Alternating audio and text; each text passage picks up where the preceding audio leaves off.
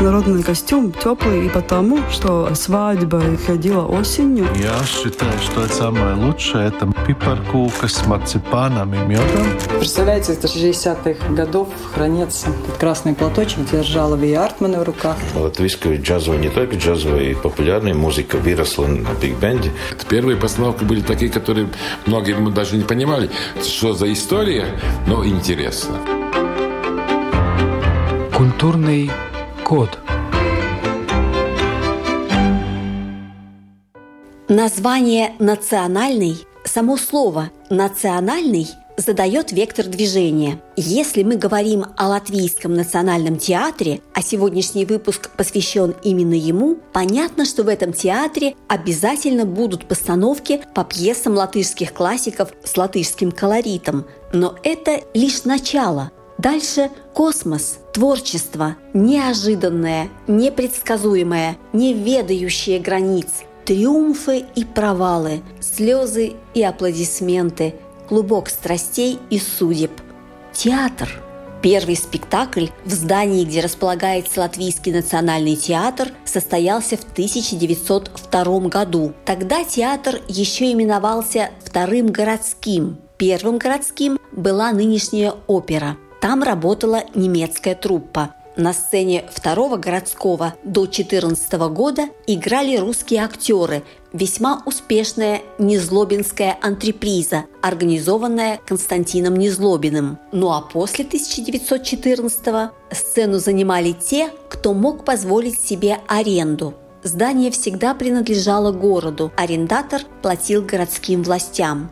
Заметим, латышская труппа в ту пору также существовала, выпускала спектакли, однако все это происходило в здании латышского общества. Для аренды сцены второго городского театра у латышей попросту не было денег. Ситуация кардинально изменилась в 1919 году. Но прежде чем обстоятельно рассмотреть события 19-го, остановимся на одном конкретном дне 1919 18 года на 18 ноября, великом историческом для нашей страны дне.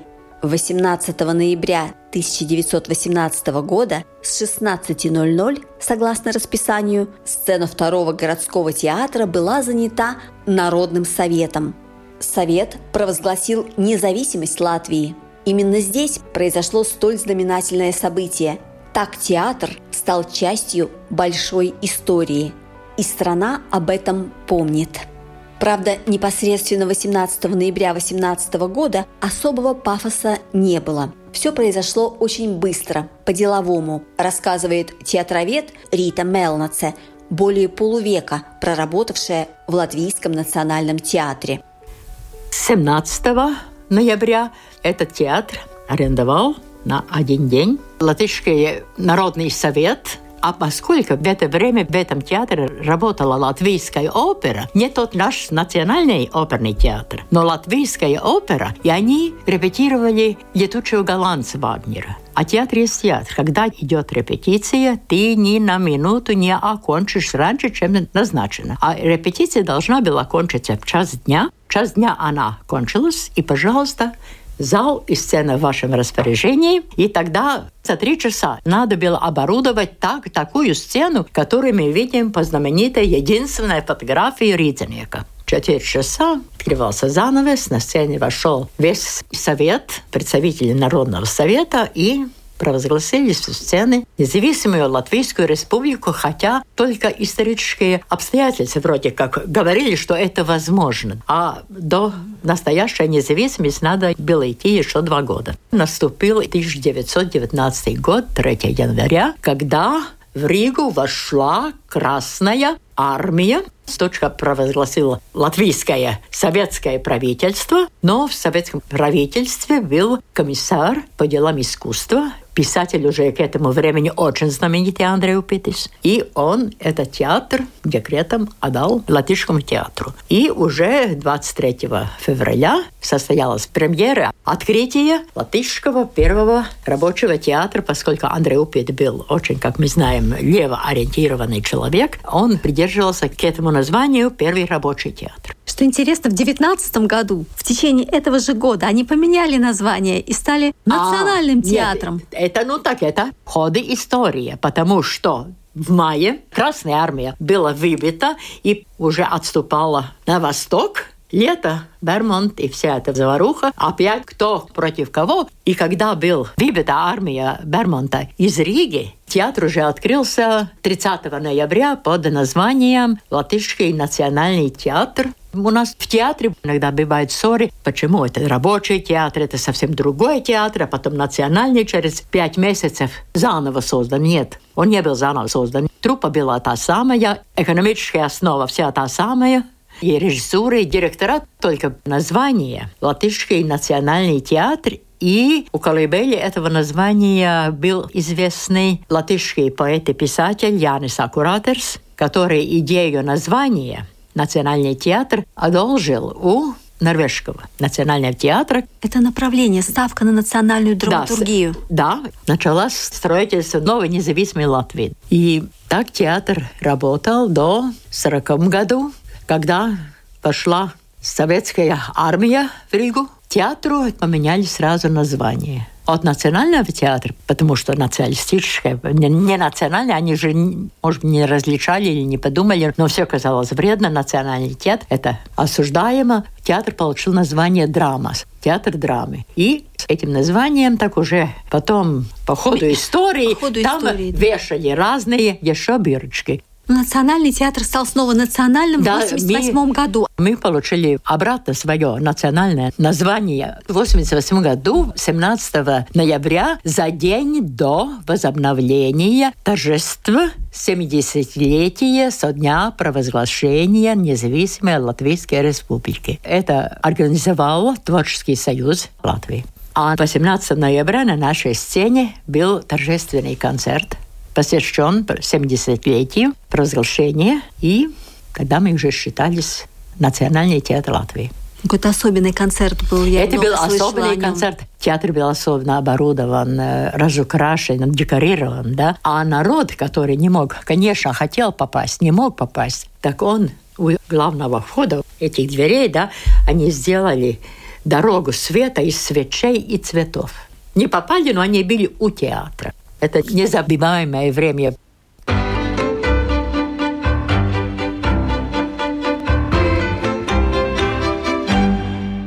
Интересные нюансы. Архитектором прекрасного здания Национального театра стал Аугуст Рейнбергс, латыш по происхождению. Он выиграл конкурс и потом в течение трех лет с 1899 по 1901 руководил строительством театра. Тот факт, что столь большой и сложный объект удалось возвести всего за три года, сам по себе примечателен. Тем более, что вначале строителей ждала неприятная неожиданность. Оказалось, что на выбранной площадке чересчур много песка, почва неустойчива. Пришлось вкопать в основание здания полторы тысячи дубовых свай. Они до сих пор там, удерживают нашу мельпомену так же надежно, как два атланта парадный вход в само здание театра. Фасад украшают виньетки, вазы, балконы. Это здание-праздник, вычурное как снаружи, так и внутри. Кроме того, театр был для своего времени очень хорошо технически оборудован. Электрическое освещение. Электростанция находилась у впадения канала в Даугаву. Паровое отопление – свое. Котельная располагалась в подвале. Вентиляционная система, которая служила верой и правдой десятки лет. Как писали в газетах журналисты, побывавшие на открытии театра, все блистало в огнях, горели 80 лампочек. Не улыбайтесь, для того времени это на самом деле было роскошно.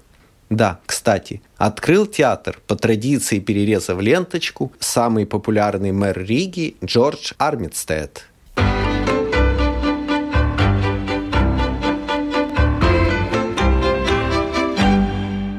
В Латвийском национальном театре, как и в любом другом, у руля всегда тандем – главный режиссер и директор.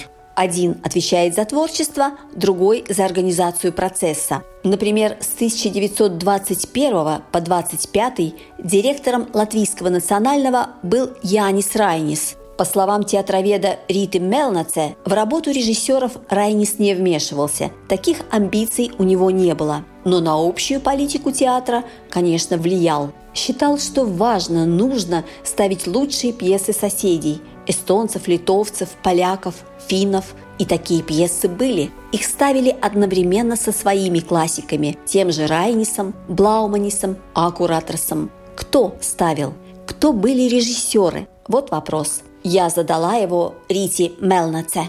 За эти годы существования театра сменилось семь уже, можно сказать, главных режиссеров. Да. Седьмой Эльмарс Синьковс с августа 22 года, но до того еще шестеро. Начинал Алексис Миерлаукс, потом был известный у всех на слуху Амтманис Бриеритис. Когда кто-то возглавляет театр, тем более несколько лет, меняется в театре политика вся. Что-то можно сказать особенное о ком-то из них? Вообще, этот театр в истории латышского театра вошел как театр сильных актерских художественных личностей, не режиссерский театр. Режиссерский театр у нас Смильгиса театр художественный театр. А национальный, в этом театре профессиональные, хорошие режиссеры работали, но всегда это был театр известных актерских личностей команды? Ну, про команду вообще в театре как-то довольно трудно говорить. У Смильгиса команда. В этом театре, по-моему, команды не было. Был режиссерский состав, который ставил свои спектакли, и сильный актерский ансамбль, с которым режиссер всегда считался. И сначала был режиссер Алексис Мирлаукс, а Атман Сбредитис художественным руководителем стал только после 1945 года. И ему, как второй режиссер, рядом была очень интересная личность, которая пришла из России, Вера Балюна. Они совместно работали. Они распределили даже свои репертуарные постановки Антман Бредиц больше занимался латышской классикой, современной пьесой, а Вера Балюна – русской классикой и зарубежной. Антман Бредитис продержался до 66 года. В нашем театре всегда очень ну, как-то относились с пиететом к своим режиссерам, да, Антман Бредит уже был 65-64 год уже в глубоких годах, но вместе с ним работали молодые режиссеры, которым была дана возможность ставить пьесы. А Антмана Бредита ему было дано умереть художественным руководителем театра. То есть он до конца дней до конца... был как бы главным Нет, над главными, ну как бы да, консультирующим. Ему отдали честь его творческой жизни. Его не сбросили с поста, как с это было с Мегисом, да? А потом 66 -го года, 1 августа, утвердили режиссером Алфреда Яуншана, который уже работал, и у него было очень много известных постановок. Он уже тогда отошел как актер и полностью отдался режиссированию и воспитанию молодых актеров. Он тоже был педагог больше при 20 лет, 21 год да. руководил. И когда у него было уже 70 лет, он сказал, что до этого мне было трудно уйти с режиссерского поста, но теперь я уже больше не хочу. И в 1988 году он отдал правление режиссеру Михаилу Кублинскому. Кублинский он на два года перенял бразды правления Национальным театром. Но это было очень сложное время, когда было наше возрождение, когда вообще бурлило везде. И, в общем-то, в театре тоже был свой относительный актерский мятеж. Но в любом театре бывает это подспудно. И на общем собрании в 1989 году Кублинского сняли с поста главного режиссера. Он остался режиссером. Потом после этого он поставил очень много своих очень известных работ. В национальном же театре? В национальном. Кублинский до конца своей жизни тоже работал в национальном театре. А на место Кублинского актеры выбрали Одерта Крудерса. Ну, в Латвии принято сказать, что Крудерс – это почти самый известный режиссер 20 века. Ну, в нашем театре эти 10 лет у него не были самыми лучшими, самыми такими венчающими. Потом он опять под старость вернулся в Валмиру. И в Валмире он опять ставил прекрасные спектакли. Но он как-то в нашем театре, я бы сказала, не вжился из шести, если Эльмарса Синковса мы сейчас не считаем, а из тех предыдущих шести, у кого же получилось? В театре вторая половина 20 века – это Альфред Яуншан и Михаил Кублинский.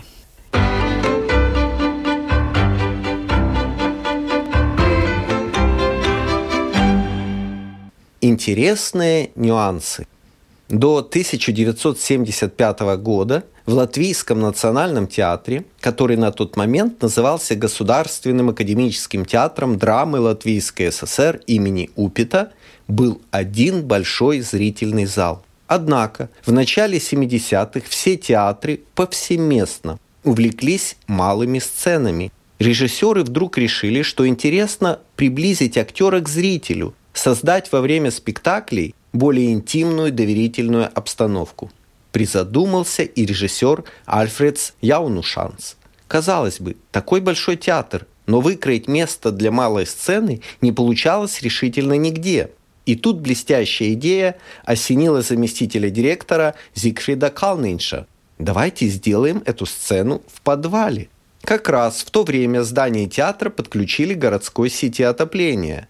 Соответственно, местная котельная, которая была в подвале, и угольный погреб оказывались уже не нужны. Вот их и переоборудовали под малую сцену, так называемый актерский зал – этот зал существует поныне. В нем сыграно много прекрасных спектаклей. Правда, раньше сильно мешало отсутствие кондиционеров. Но сейчас, после капитального ремонта, прошедшего 20 лет назад, появились и они. А еще после капитального ремонта Латвийский национальный театр получил пристройку, в которой имеется новый зал, уже третий по счету. На сегодняшний день в большом зале 709 мест. В актерском от 70 до 90, в зависимости от спектакля. А в новом от 80 до 120. Причем новый зал имеет свой собственный отдельный вход –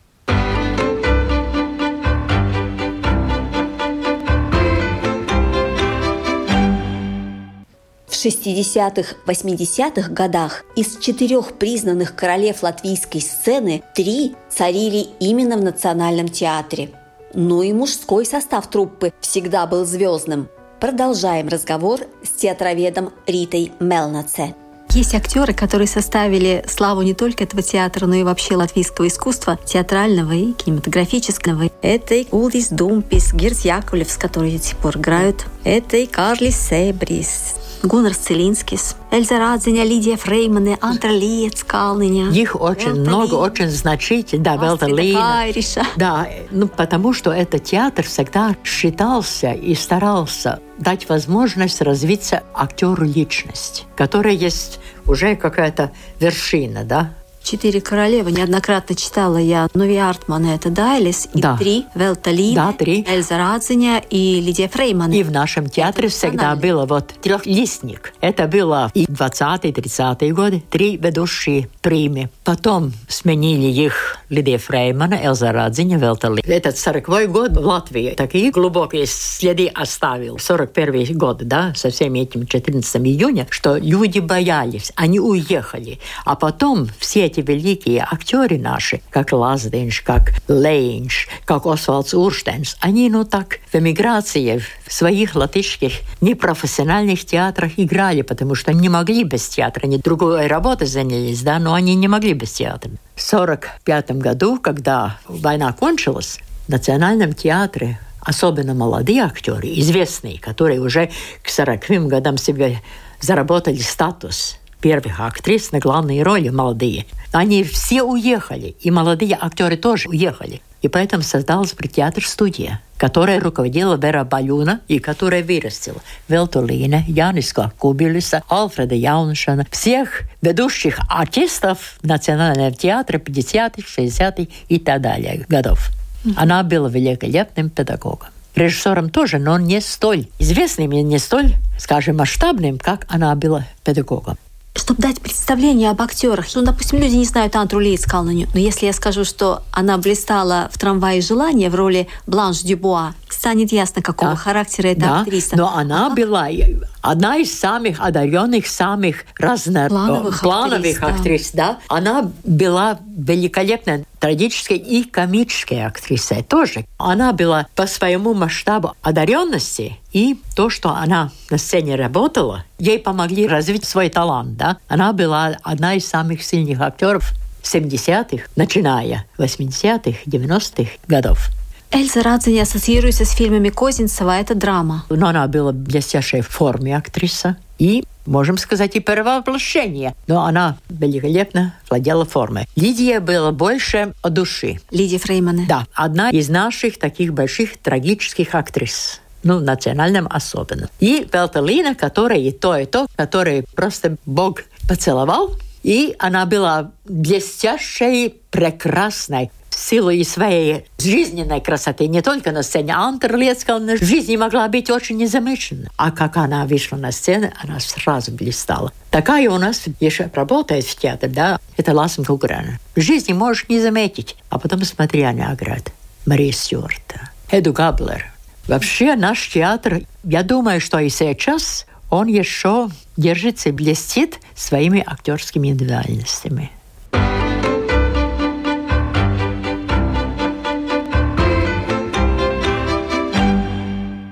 Слово театральному критику, журналисту Атису Розенталсу.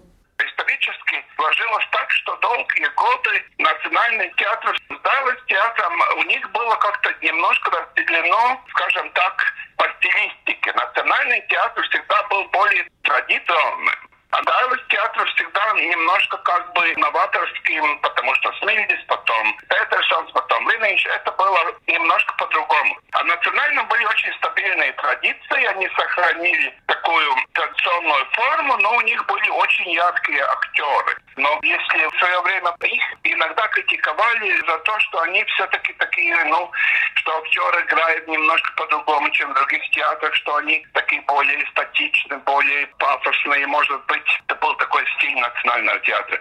То есть сейчас это абсолютно изменилось. Последние где-то 20-летия этого театра характерно тем, что национальный театр выдвигается именно как искатель новых форм. Я думаю, что самое хорошее, что с этим театром произошло в последние годы, это открытость к новым именам, открытость к другим каким-то новым течениям. Они смогли обойти других именно своим новаторством, энергетикой своей, направленностью на новое, на что-то интересное. То, что ищет театр, то, что пытается как-то поменять немножко взгляд своей публики, это однозначно. Вот сейчас они готовят, очень интересно, что там выйдет, спектакль под названием «Лакритусы», то есть э, Завятта, где в драматическом театре они будут разыгрывать сюжет оперы Верди. Это будет очень интересно, потому что это тоже что-то новое. Взять оперу из этого делать какой-то гибрид между драматическими спектаклями и оперным спектаклем, это мы еще не видели, и этому будем очень ждать.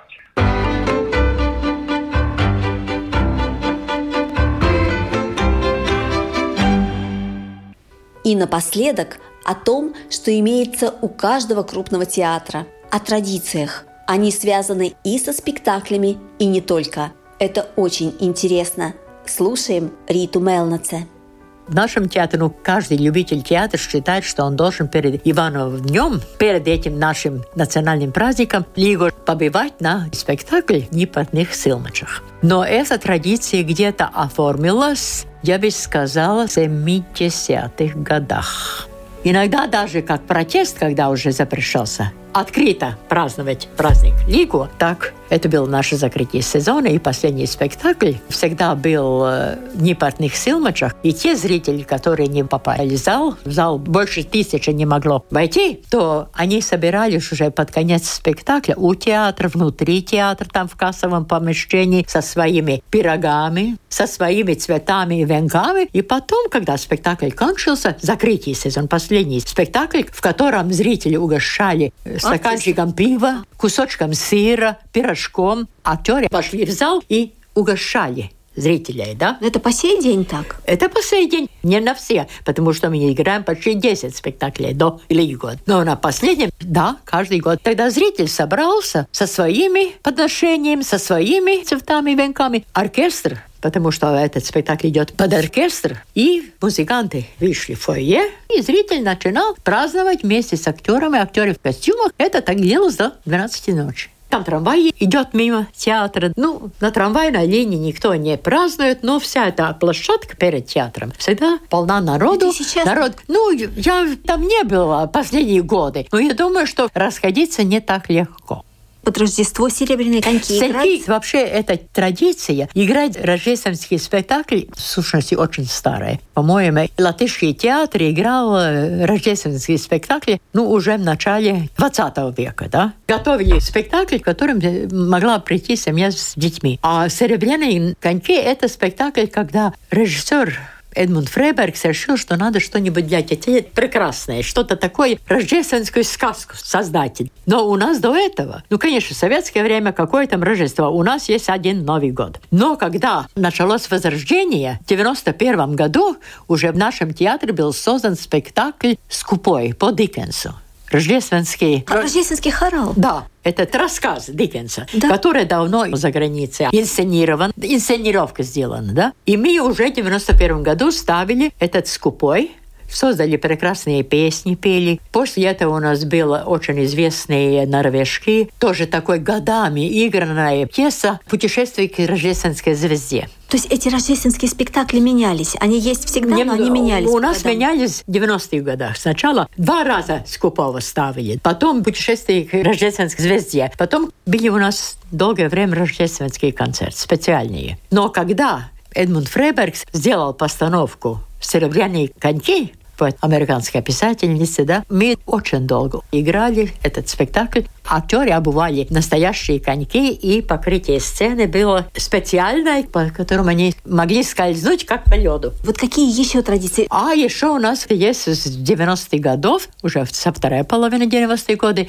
у нас три такие внутренние призы которые первые два были кольцо Карла Себриса. Себрис театру предложил, потому что такая традиция была в 30-х годах. Было кольцо, не помню уже какого-то актера, да, ну, переходящее. А эти все три призы переходящие. Первое было Себрис. Он подарил кольцо, он сказал, что он хочет лучшему актеру. Сразу Эльза Разин не могла стоять в сторонке, она свой кулон, который она привезла не то из Пакистана, не то из Индии. Такой прекрасный кулон. Это был тогда лучшая актриса сезона. Тогда внутренняя комиссия это выбирает. А потом, под конец, уже в 21 веке, Белталине тоже решила, что она не может стоять в сторонке, ну, уже под самой, самой своей старость. И тоже подарила театру свое кольцо, кольцо, которое я в свое время подарила ее крестная мать Анта Клинц, приз, который присуждает лучшей, ну, милая тая, актриса, которая Сыграла играет женщин, которые... влюбленную. Актрисе любовного Да. плана. Да.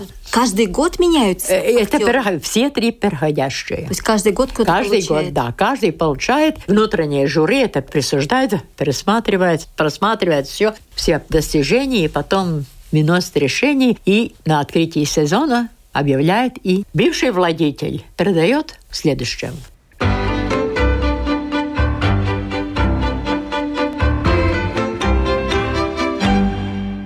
В репертуаре Латвийского национального театра много интересного. Есть что посмотреть, есть чем восхититься, что запомнить. Приходите и сами убедитесь. Не говоря уже о том, что просто интересно побывать в здании, ставшем колыбелью латвийской государственности.